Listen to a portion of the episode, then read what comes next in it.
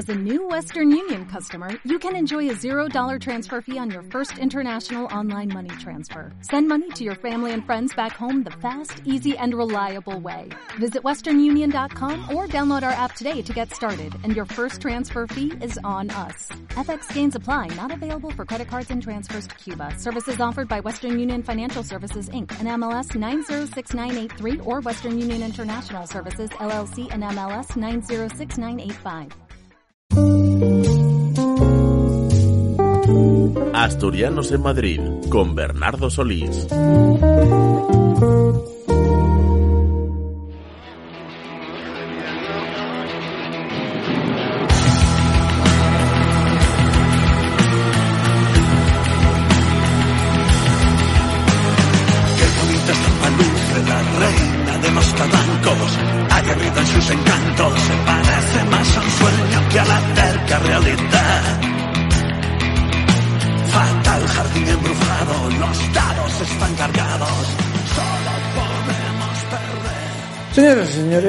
Bienvenidos a Asturianos en Madrid, hoy en versión Asturianos que pasan por Madrid.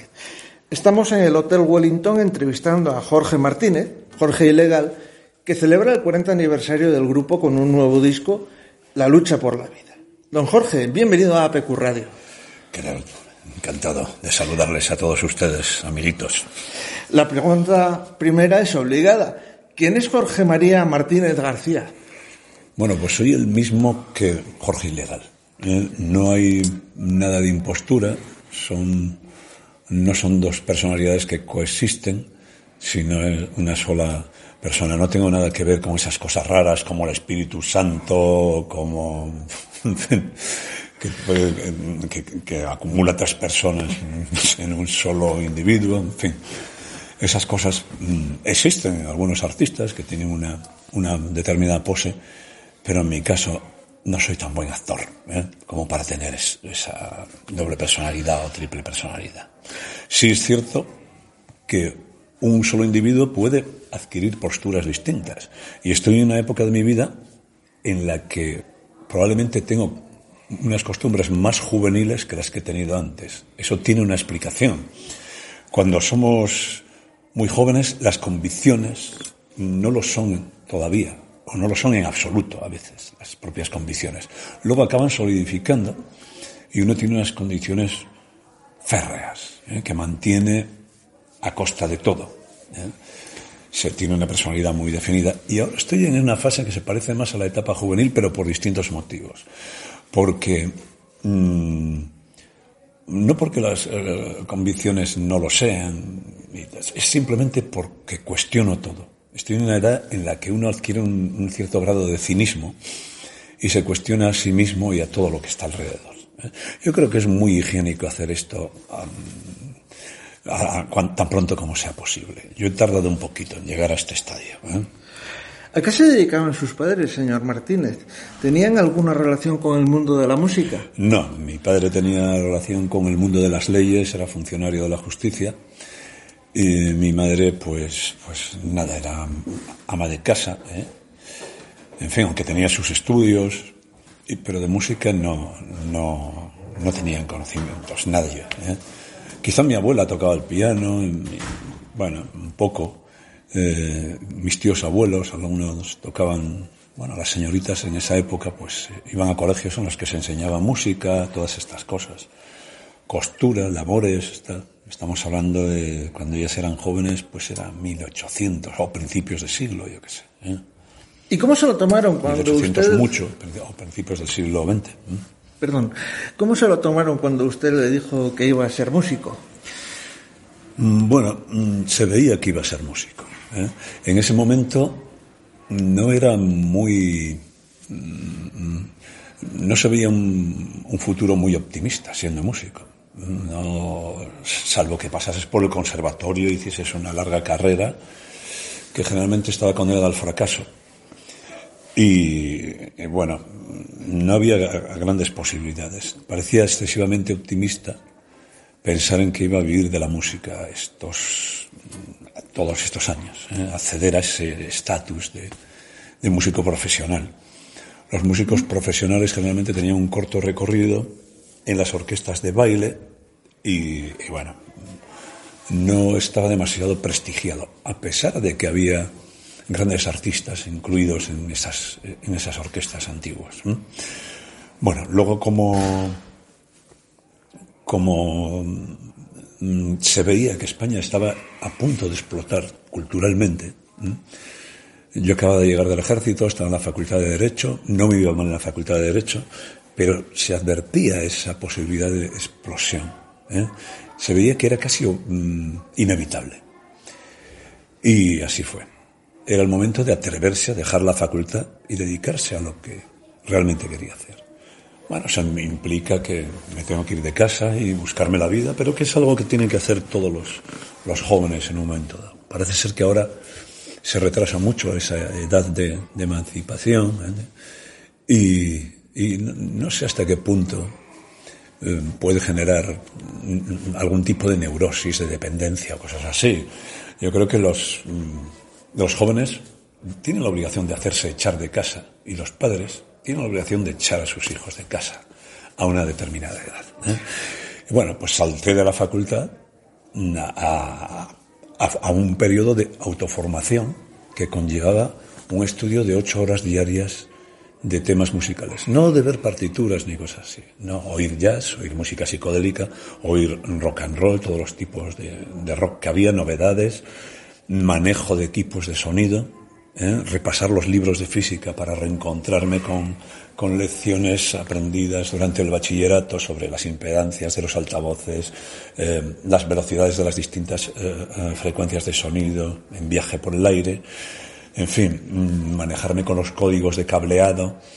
Pronto me di cuenta de que con ocho horas diarias de estudio no era posible. Así que aumenté a doce horas de estudio. Eso tenía también que Mm, coordinarlo con las clases que daba de guitarra para mantenerme, para pagar el alquiler y todo eso. Así que era una época en la que dormía muy poco. ¿eh? El, uso de las anfetaminas. En, en, ciertas cantidades contribuía a facilitar este aprendizaje. Ya las utilizábamos en, bueno, vengo de una generación donde los estudiantes utilizaban las anfetaminas con mejor o mayor tino. ¿eh? en la facultad, pues todo el mundo tomaba. Algunos tomaban Catovit, que era una vitamina A bastante perniciosa. Estaban las centraminas, el sulfato de estranfetamina. En fin, si querías utilizar más horas de las que mm, la salud reclamaba, ¿eh? tenías que sacrificar un poco de salud en, esa juventud en que poseías un gran capital de, de, de salud, pues tenías que sacrificarlo para adquirir esos conocimientos. Por cierto, y enlazando con, con, lo que usted comentaba, uno de sus alumnos fue el que es ahora rector de la Universidad de Oviedo, Ignacio Villaverde. Pues sí, sí y era un tipo muy creativo. Yo tenía, mm, tenía grandes expectativas con respecto a Ignacio y a otros alumnos. ¿eh? Estaba Alejandro Ferderoso, que era tremendo. Luego militó en ilegales durante una temporada. Había gente muy buena, muy creativa.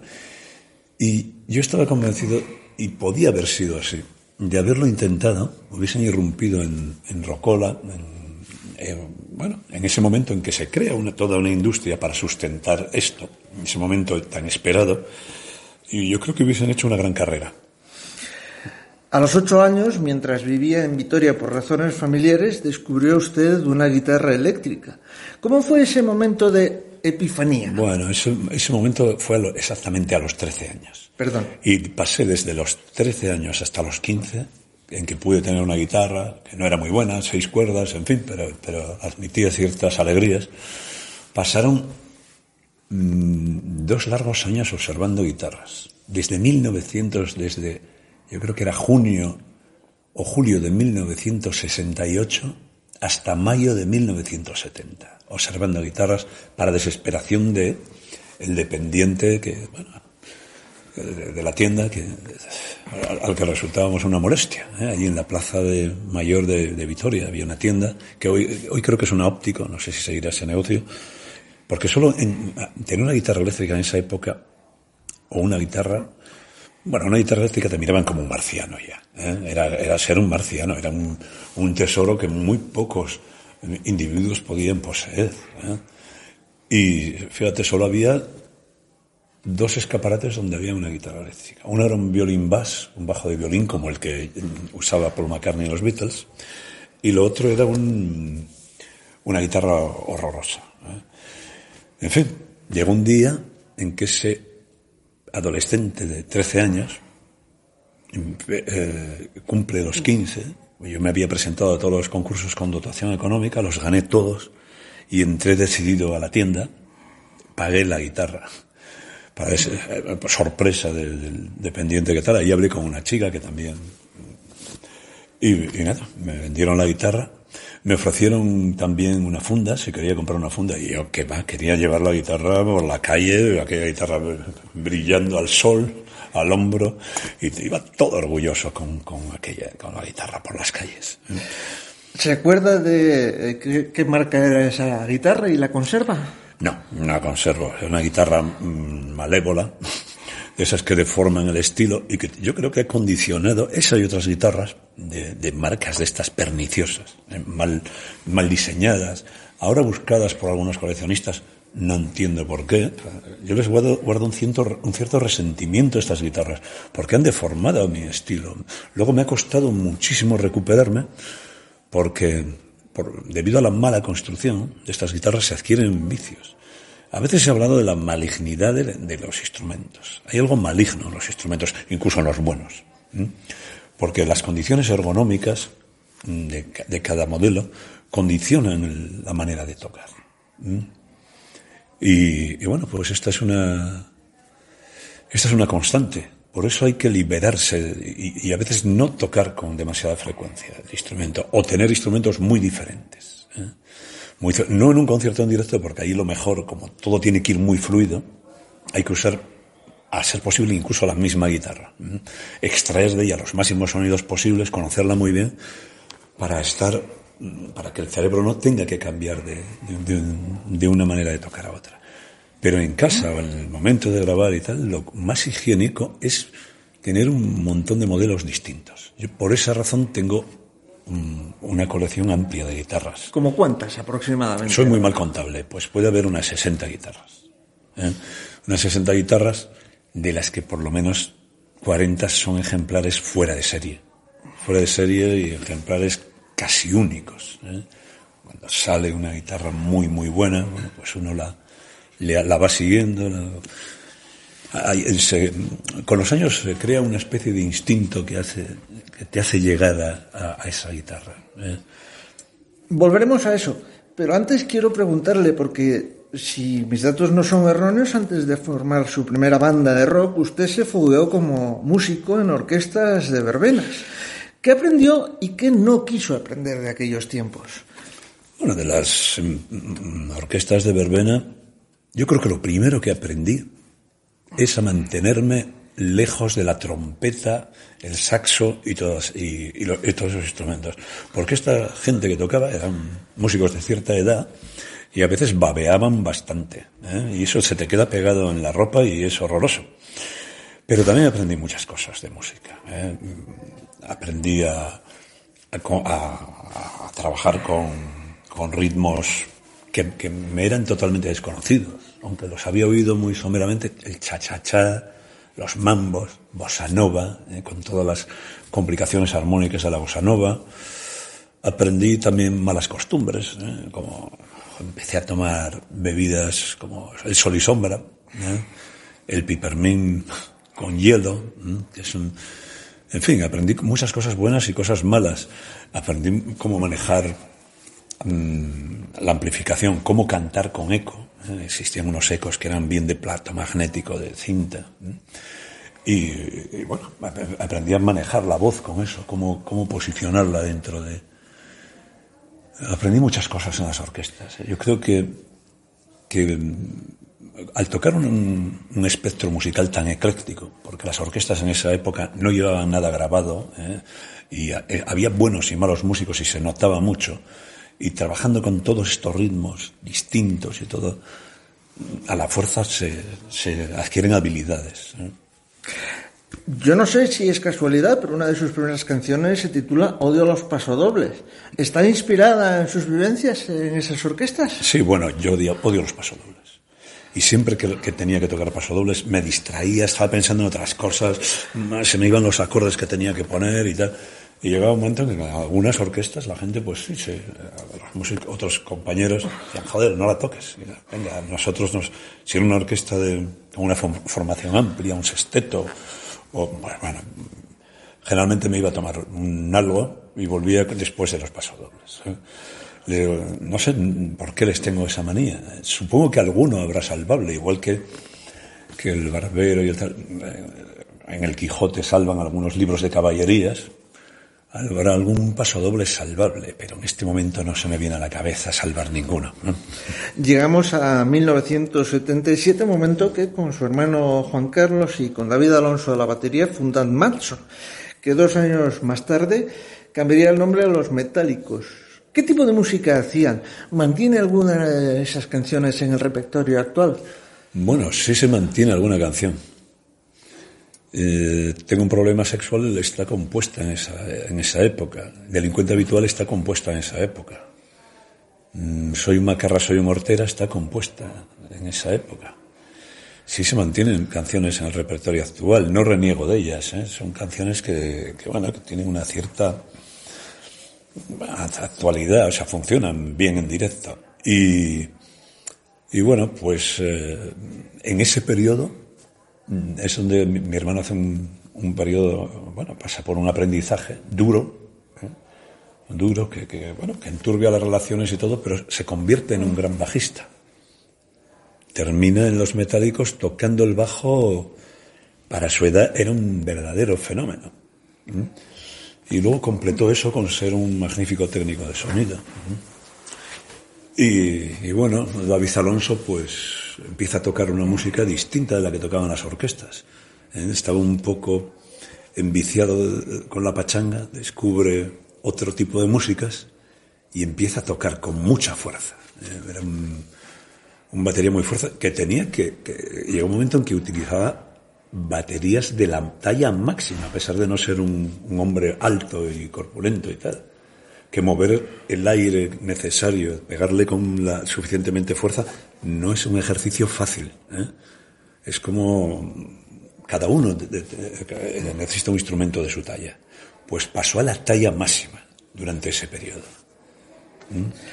En 1981, con Íñigo estarán en el bajo, ganan el concurso de rock Villa de Oviedo, a través del cual consiguen participar en la grabación de un disco colectivo.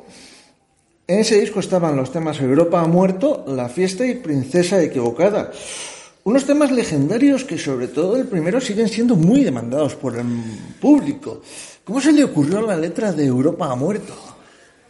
Pues estaba viendo la, crisis que... Estaba viendo la crisis venir. O, viéndola, viendo cómo evolucionaba. ¿eh? Desde la, las dos guerras mundiales. Eh, Europa ha sufrido mucho con estas dos guerras.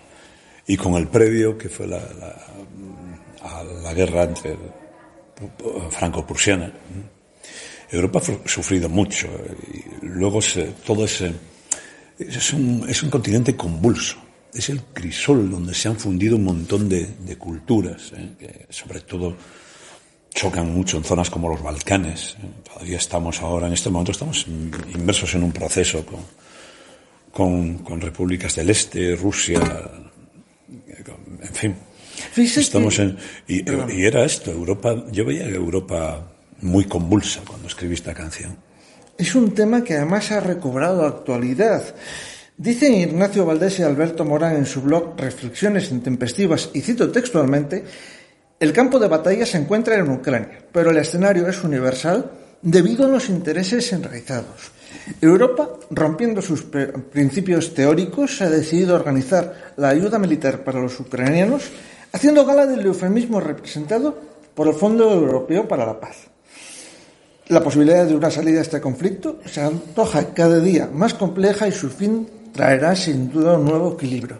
Haga usted a través de profeta, ¿cómo será ese nuevo equilibrio? Mm, bueno, Yo creo que, que, el equilibrio está en un constante desequilibrio hacia un lado y hacia otro. ¿eh? Esa tensión es el equilibrio. El, el, los constantes problemas son los que nos mantienen con vida. ¿eh?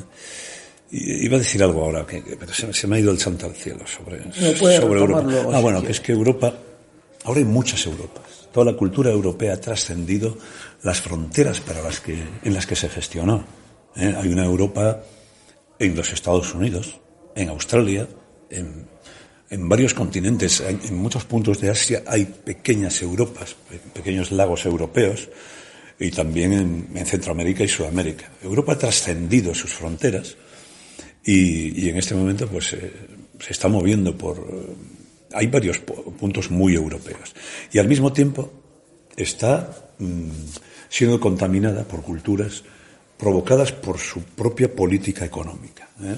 Por, bueno, hay una, unas migraciones que se están que causa la, las propias empresas europeas, pues como puede ser el el, el uso por de los caladeros de países africanos, ¿eh? la sobrepesca en esos caladeros, ¿eh? el, el, arrasar con, en ese arrasar con todo, el enviar productos subvencionados, como pueden ser las cebollas holandesas. Que se envían a puntos de África, o los partes desechos de, de, de cosas de pollo que, se, que, van subvencionados y acaban con las industrias florecientes en esos países. Bueno, eso acaba provocando esta inmigración que, que, está siendo excesiva y que amenaza con, con desequilibrar el, mm, el mercado laboral en, estos, en estos momentos. Volvamos a la historia de Ilegales. En el 82 graban su primer trabajo de larga duración, Ilegales, que lleva por portada la imagen de un suicida realizada por Ukalele, recientemente fallecida, y se convierte en una imagen icónica del grupo. ¿Recuerda cómo surgió esa portada? Sí, estaba con Paco Martín. Paco Martín tenía un sello que se llamaba MR, que pretendía, era un sello de Ariola, una multinacional que pretendía hacerse pasar por un sello independiente. ¿Por qué? Porque en ese momento las multinacionales no estaban muy bien, bien vistas. O sea, se, había, había una rebelión en marcha. Y bueno, Paco regentaba ese sello y me mostró mmm, varias diapositivas. Inmediatamente me llamaron la atención la, una que era como una especie de ransero, un héroe de cómic, chutándose, o sea, con una jeringuilla en un brazo, como un deportista, ¿sabes? Muy corpulento. Y, y otra que me impactó muchísimo más, que era la portada de Ucalene, de un, un suicida apuntándose con un revólver a la cabeza. Y con esos colores psicodélicos, ¿eh? tan, tan llamativos y tal. Bah, me encantó. Directamente dije, esta, esta es la portada, hay que conseguirla como sea. ¿Cómo diría que ha envejecido el disco? El disco no ha envejecido. Las canciones suenan frescas totalmente. Y de hecho hay, bueno, hay gente que se, un grupo en otros países donde lo oyen por primera vez y, creen que es algo de ahora mismo. O sea, no, el disco no ha envejecido. Ninguno de los discos de Ilegales ha envejecido. Ese primer LP le situó a ustedes en el centro de la movida madrileña por supuesto, de la asturiana, con actuaciones antológicas como el concierto que dieron en la Sala Rocola, retransmitido por Radio 3. ¿Qué opina de la movida y cómo se sentía usted en aquel ambiente? Bueno, me sentía muy cómodo. Veníamos con una mmm, muy amplia preparación. Nos era muy fácil movernos. Incluso éramos arrogantes. Bueno, en el rock and roll hay que ser arrogantes. Y llegábamos a despreciar a nuestros compañeros porque estábamos preocupados por peinarse que por, que por tocar. ¿eh? Y por lucir ropa de esta que parecía hecha de, trabajos manuales. Nosotros estábamos ocupados en la música. ¿eh? Nos parecía que era el capital que teníamos que alcanzar. Y, nos movíamos con mucha facilidad. Se nos acusa de ser el fin de la movida, pero no tenemos toda la culpa.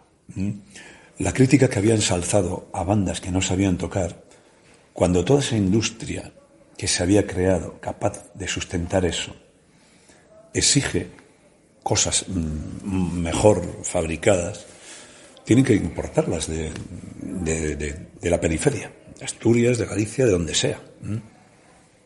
Entonces, ¿qué pasa? Pues esta gente de la crítica que, estaban hartos de oír conciertos malos.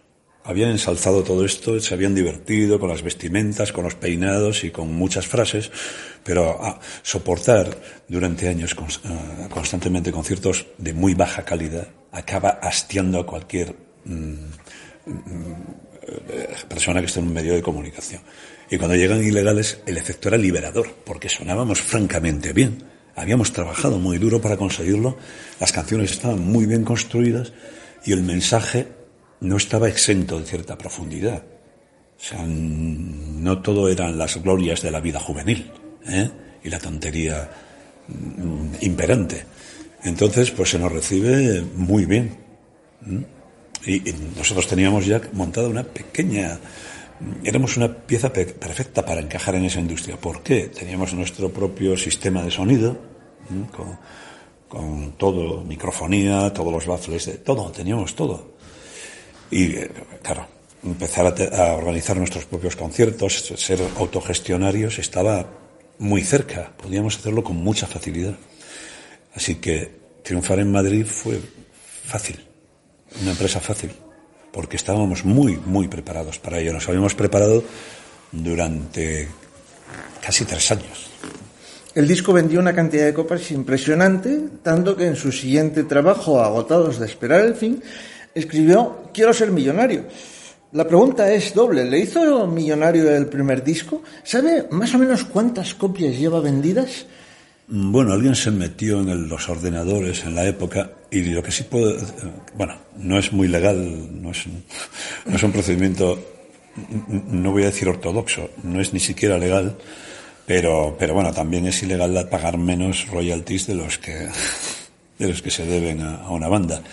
Diré que eh, el primer disco de Ilegales hizo récord del disco de rock más vendido hasta el momento. Y el segundo rompió todas las techos hasta el momento. Se rompió todo lo que existía hasta el momento. Hacemos una pausa y seguimos hablando con Jorge Martínez.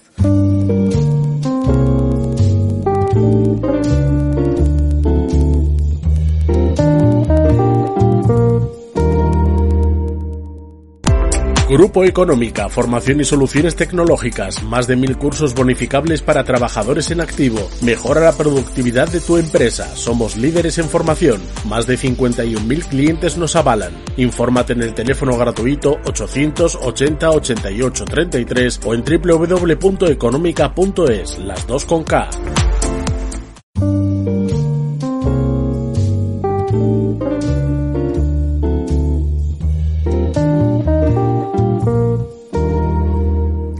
estamos entrevistando en el Hotel Wellington de Madrid a Jorge Martínez, Jorge Ilegal, que celebra el 40 aniversario del grupo con un nuevo disco, La lucha por la vida.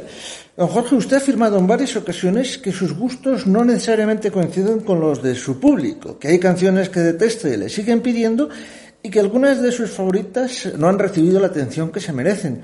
¿Nos podría poner algún ejemplo de unas y otras?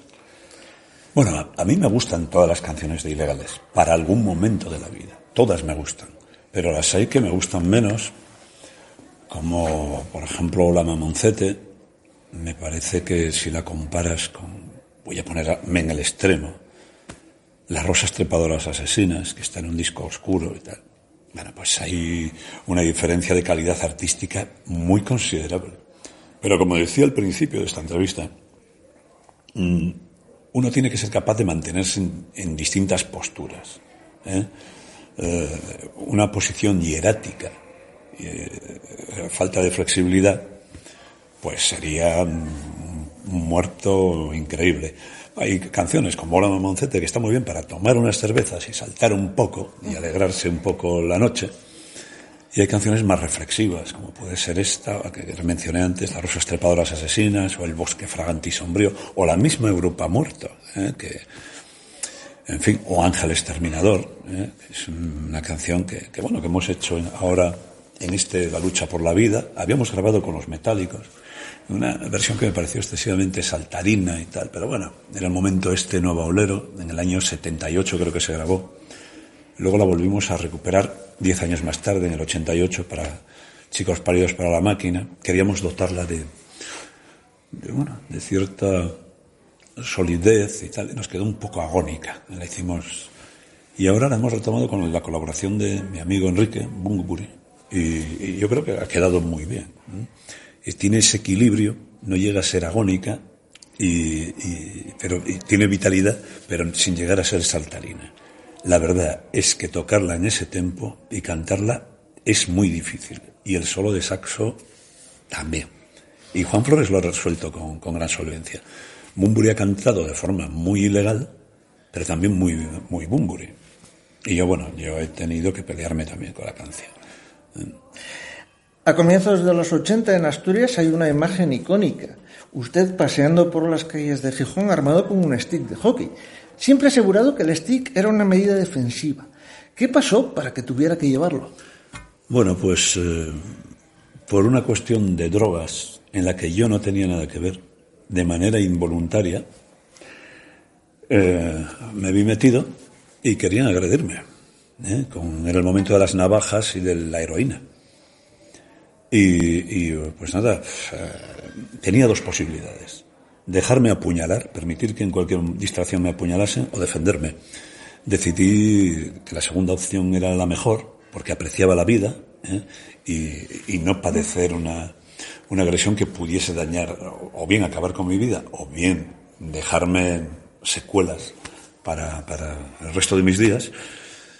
Y, nada, yo siempre vestido de hockey con él, pues a veces no tenía ni que defenderme, aunque en algunas ocasiones, me he visto obligado a darle uso. ¿eh? Y, y, nada, eso, por eso llevaba el stick de hockey. ¿eh? Hace no mucho Maya Malikovsky en un programa de televisión le regaló un stick de hockey, pero un stick de hockey sobre patines plano y sin el debido uso. Las cosas han cambiado, ¿verdad? No, bueno, el stick de hockey plano es un arma que, que yo no he utilizado nunca. Yo utilizaba un stick de hierba, que es mucho más contundente y, eh, y desde luego Mm, no tiene ese canto tan filoso que puede degollar a una persona, o sea, es, de otra manera. En fin, mm, bueno, no tiene mucho que ver con la música. Poco después viene usted a vivir en una temporada larga a Madrid, entre finales de los 80 y primeros de los 90. ¿Cómo definiría Madrid de aquellos años donde era habitual verle cada noche en locales como el Rock Club o la Vía Láctea? Bueno, nosotros vivíamos de hotel. Teníamos trescientos y pico conciertos al año. Tocábamos casi todos los días. Entonces Madrid nos quedaba muy en el medio, eh, muy en el centro, y podíamos movernos con, con facilidad. Pues bueno, estaba bien.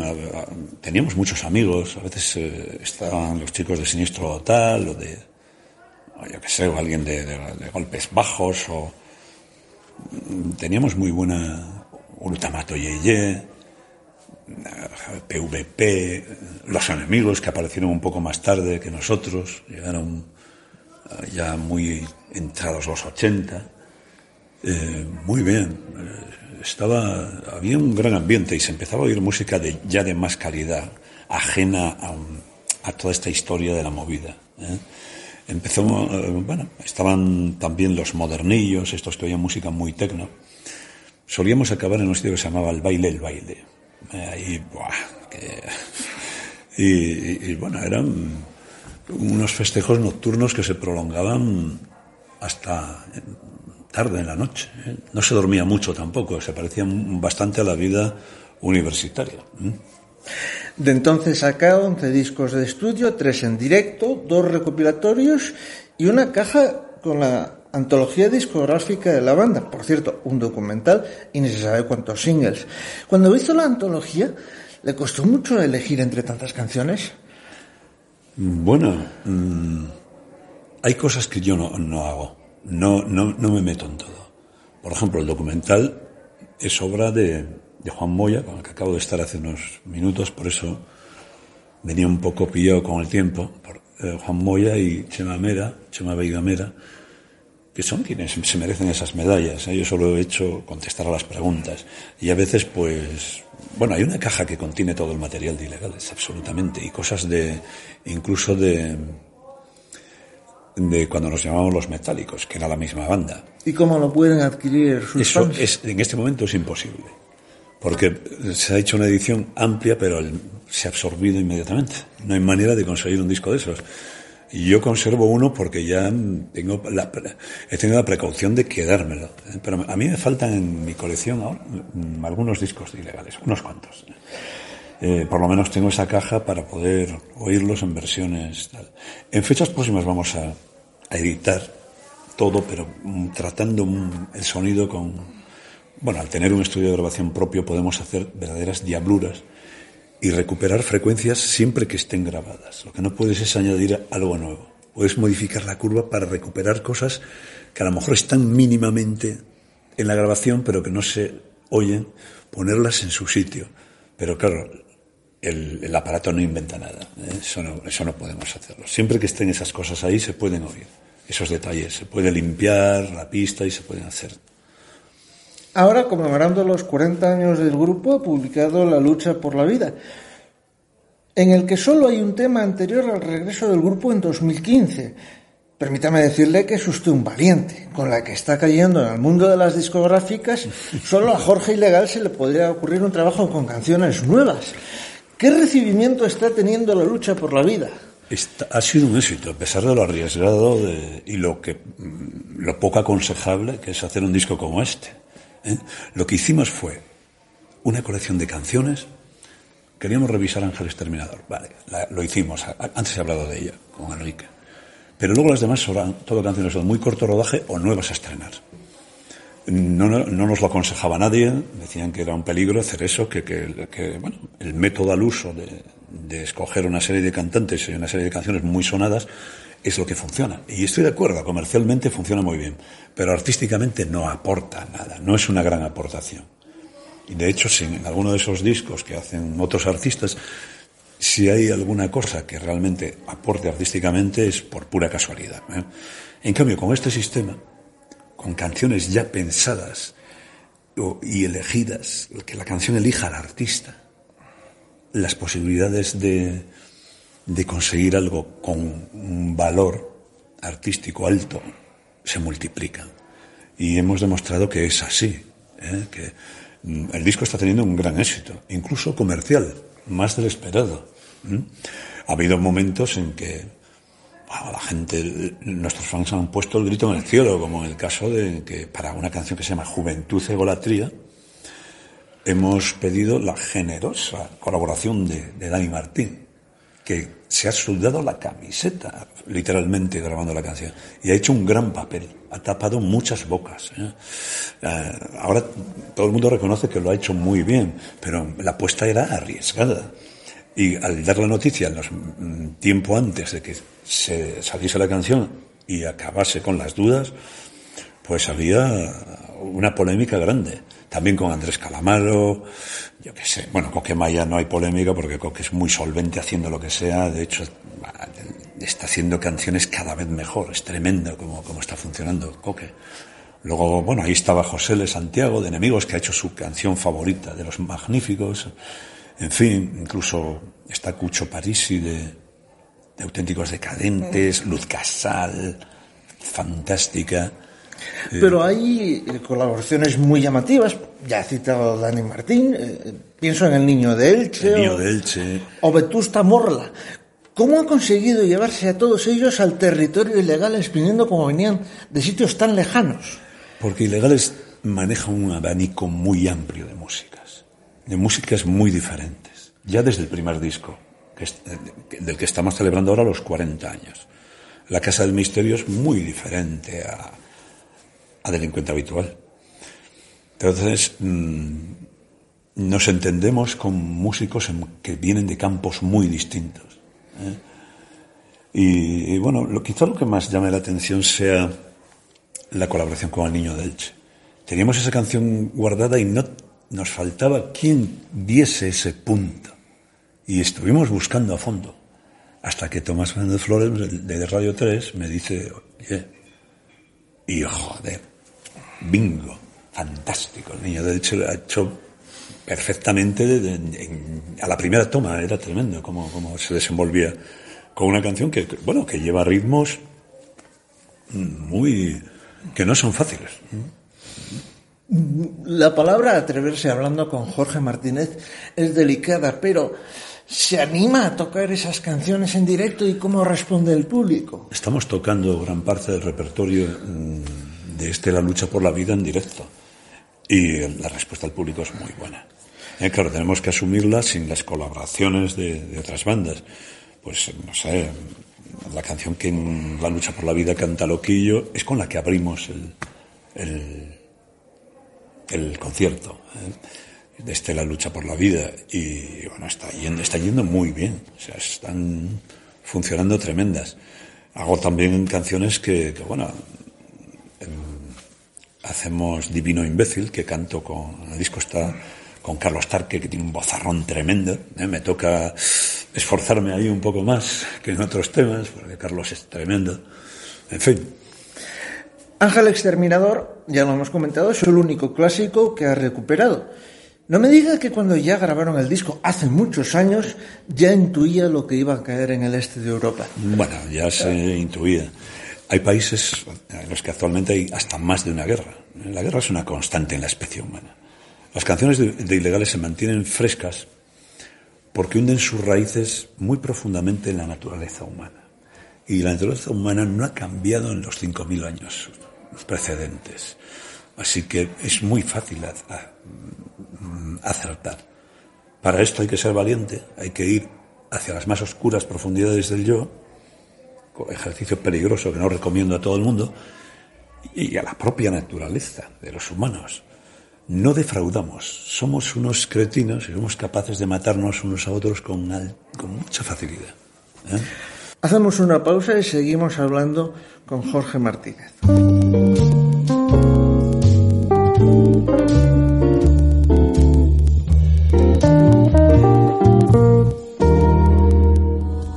Residencias Geriátrica Perlora y Alameda, un perfecto equilibrio entre la tranquilidad y el confort con un trato familiar y atención geriátrica especializada. Residencia Geriátrica Perlora, estamos en Carreño y Residencia Geriátrica Alameda en la Pedrera de Gijón. Teléfono 647 79 13 14. Las residencias para tus mayores.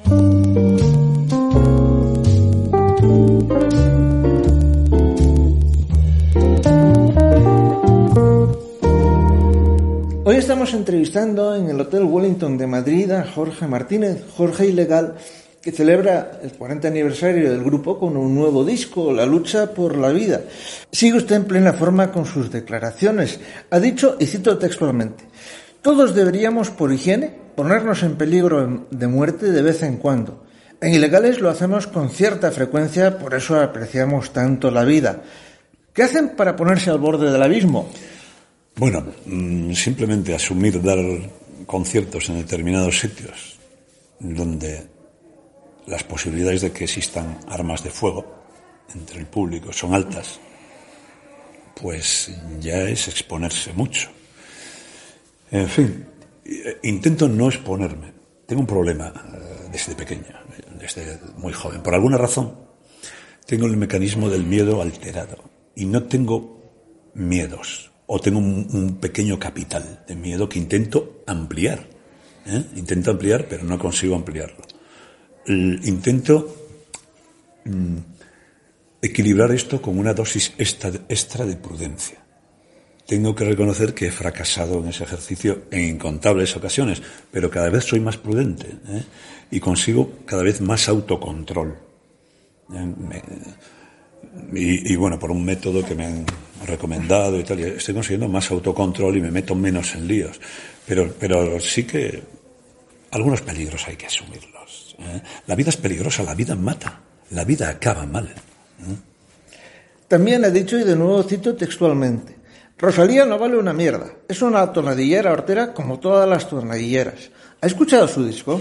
Sí, me he impuesto la obligación de escuchar su disco y puede que en los Estados Unidos o en otros países la, la música de tonadillera les parezca una gran novedad. A mí no, porque la he padecido desde mi más tierna infancia. Y luego mezclarla con estas cosas claramente poligoneras. Bueno, YouTube está saturado de ese tipo de música, con mejores o menores producciones. Yo sé producir un disco. Mm, en fin, no tiene nada de original ni de es una mezcla que ha resultado bien, que hay toda una industria detrás de ello que, que, bueno, que lógicamente pues, pues está apoyando esto, pero artísticamente el valor me parece cero. O sea, no tiene interés, no, no es que lo odie ni nada, ¿eh? no me parece, simplemente es carente de interés. Me parece que, que bueno, que no, yo no voy a perder el tiempo volviendo a oír ninguna cosa de esas. Lo he hecho como obligación. Oigo montones de cosas que salen, ¿eh? montones de discos. Y, y es cierto que hay una gran oferta. Hay una gran oferta y probablemente hay más cosas buenas que nunca. Pero, claro, como la cantidad es tan ingente de oferta y la, la gran mayoría es muy, de muy baja calidad, encontrar algo satisfactorio es como buscar una, aguja en un pajar. ¿eh? Recientemente, y perdonen ustedes oyentes por la expresión, su amigo Julián Hernández en su despedida como siniestro total se ufinaba, y repito, perdón por la expresión, de haberle dado una patada en los cojones al rock. Pero el rock, a pesar de todo, sobrevive. Usted lo ha dicho en alguna de sus canciones, yo soy un rocker. ¿Cómo cree que consigue el rock sobrevivir? El rock mm, consigue sobrevivir por una razón. El rock tiene su raíz probablemente en las fiestas nocturnas a la luz de la luna de nuestros ancestros prehistóricos. ¿eh? El rock eh, es algo muy tribal, está muy enraizado en la naturaleza humana. ¿eh? Y, bueno, cuando ya se aparece el rock eléctrico, este, bueno, al final de los años 40, que luego se comercializa fuertemente a partir de 1955, Muchos agoreros, muchas, dentro de la propia industria decían que sería cosa de unos meses, otros decían le daban de vida un año. Estamos hablando de 1956 aproximadamente. Pues fíjate, el rock estamos en el 2022 y se sustenta y sustenta toda la industria, no solo de musical, sino de otros productos como puede ser el merchandising y que incluye las cervezas, incluye el whisky, incluye eh, transportes, un montón de cosas. Hay toda una industria que mantiene al rock y lo hace sólido, y el rock hace sólida toda esta industria. O sea que, la capacidad de resistencia del rock en un futuro está claramente garantizada. Además, el público de rock, y sobre todo el público de ilegales, bate todos los récords de consumo durante el concierto. ¿eh? Son tremendos. Uno de los hechos que más llaman la atención en España es el éxito que tiene Ilegales en América, donde son todo un fenómeno, pero no un fenómeno de culto, un fenómeno de masas. Para los que obviamente no hemos podido verles allí, ¿cómo es eh, un día en la vida de la banda en esos países? Bueno, pues simplemente es un día de la vida. ¿eh? y, hay que conservarla. Quiero decir que Pero, están ustedes rodeados de admirados. Hay que tener, en algunos países sí es un poco molesto a veces, pero hay que agradecer a esta gente que tenga el buen gusto de escucharnos y de entender nuestras letras, de entender el mensaje. ¿eh? Porque el mensaje que enviamos no es tan fácil, ¿eh? no, no, es un, no es un mensaje fácil, tan fácil de entender. Algunas cosas sí son muy elementales por, por esa raíz de la que hablaba hace un momento. Pero hay cosas eh, que, joder, yo creo que tienen una gran cultura literaria, ¿no? Unos países, más que aquí. Se presta más atención a las letras. Y, veo que, eligen con, con, un cierto criterio envidiable. ¿eh? Yo soy un poco americano ya. ¿eh? Bastante americano. Eso a lo mejor le viene de familia.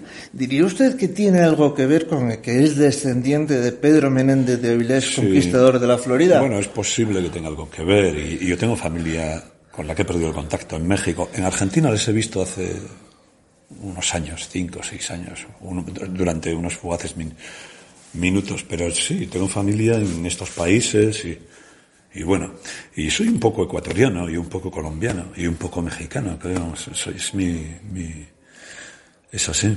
Me, me, siento un poco así, me siento muy cómodo yo en estos países. ¿eh?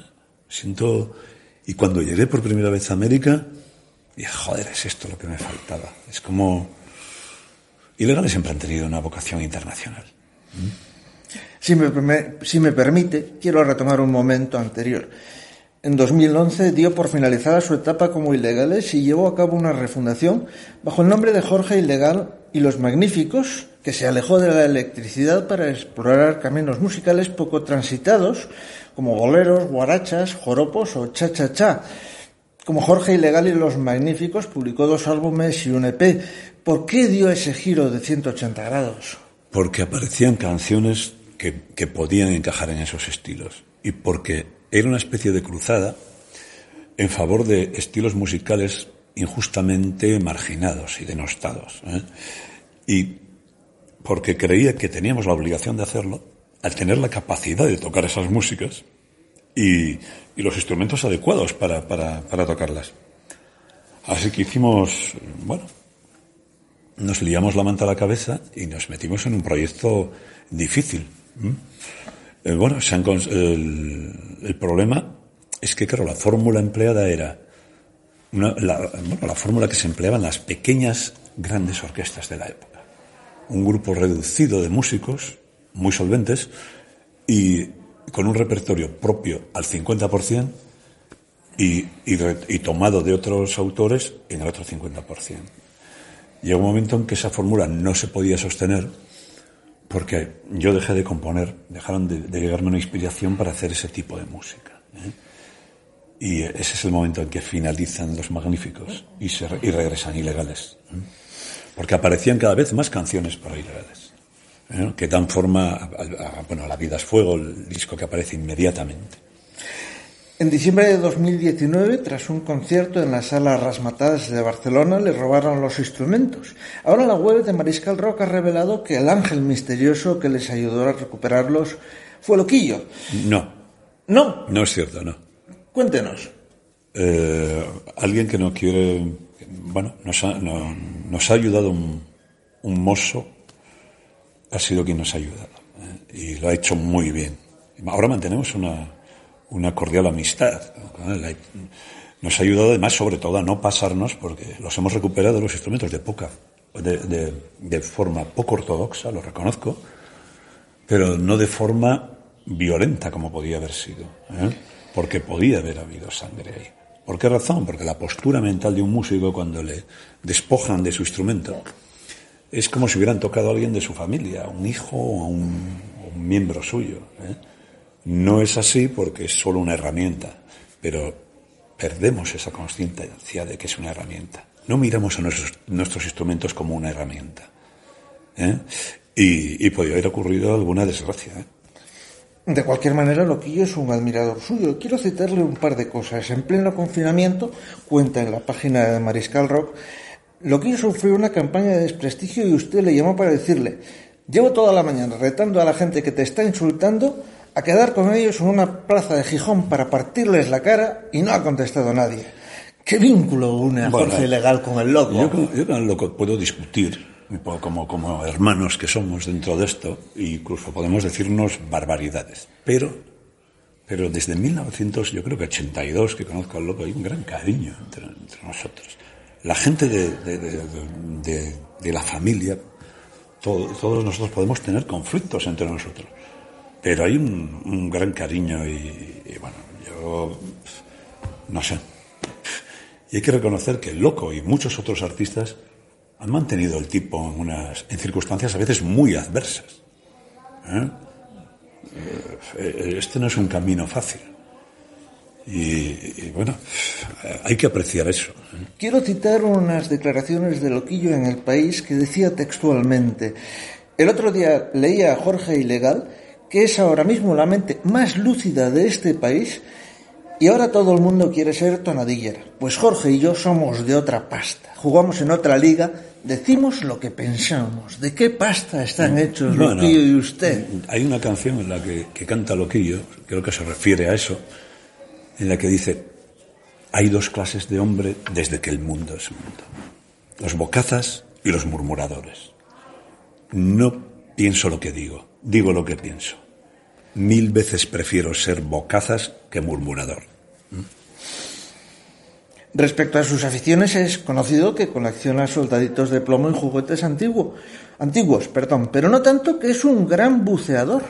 No, no soy un gran buceador, soy un gran temerario. ¿Eh? Buceo fatal, pero tengo esta falta de, miedo y de...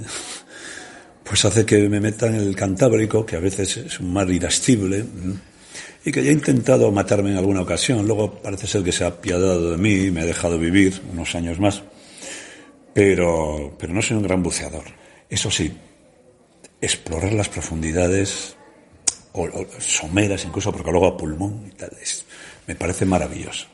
Dejarse llevar por por las olas un momento entre un cardumen de lanzones brillantes esos pececillos que me tomaban por un tronco. Yo estaba inmóvil entre ellos intentando no hacerme pasar por uno de ellos porque unos miden unos 10 centímetros quizá un poco más 15 alguno de ellos. Es una experiencia maravillosa.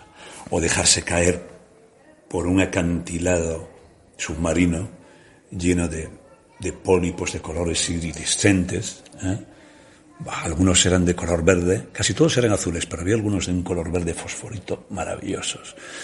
Yo creo que son experiencias vitales que, bueno, me hacen sentirme muy bien. Las dos últimas preguntas no pueden ser más directas, don Jorge. ¿Se jubilará algún día? Y la segunda, ¿dónde ve ilegales dentro de, pongamos, 15 años? Pues no lo sé. Mañana nunca se sabe. ¿eh? Decía El futuro es... Tomorrow never knows, Ringo. Exactamente. El, el futuro es... Mm, bueno, es predecible solo en parte. Solo diré que en ilegales creemos que el presente está hecho de pasado y futuro. ¿eh? Miramos al pasado para saber de dónde venimos y saber qué inercia llevamos y miramos al futuro fijándonos objetivos a los que llegar. ¿eh? Pero este largo y tortuoso camino también, el que hablaban. Long and winding road. quién sabe a dónde nos va a llevar. Yo a veces digo, y lo digo en este disco, camino de piedra y barro, llévame de nuevo a casa. ¿eh? Bueno, pues. Pero ya está trabajando en nuevos proyectos. ¿Anticípenos alguno? No, no, no, no, no. Todavía, todavía es muy pronto para anticiparlos. ¿eh? Todavía estamos con el documental que va a reflejar un poco en qué ambiente se, se crea este primer disco. Y ahora, bueno, vengo de un sitio donde sí me han propuesto hacer un biopic y hacer un. Bueno, una serie de cosas que, que todavía están muy. Yo sigo haciendo canciones, ¿eh? algunas. Eh, eh, bueno, siempre espero que, llamen a la puerta y cuando llamen las recibo muy bien, soy muy diligente en eso, porque las canciones se van, se enfadan, se van, se, van de la cabeza. Hay que, hay que parar cualquier cosa que se esté haciendo y, grabarla bien en el móvil o bien grabarla en, en, cualquier cosa o tocar la guitarra y ver los acordes, bueno, todo esto. Pues nada, amigos, tengo ya, mm, tengo ya que, moverme. Así que así ha transcurrido la entrevista que hemos mantenido con Jorge Martínez, Jorge Ilegal, que celebra el 40 aniversario del grupo con un nuevo disco, La lucha por la vida. Don Jorge, muchas gracias por atender la invitación de APQ Radio y a ustedes les espero una próxima edición de Asturianos en Madrid. Gracias por escucharnos. Si quiere añadir algo más. Pues nada, Adiós, amiguitos. Buen día a todo el mundo.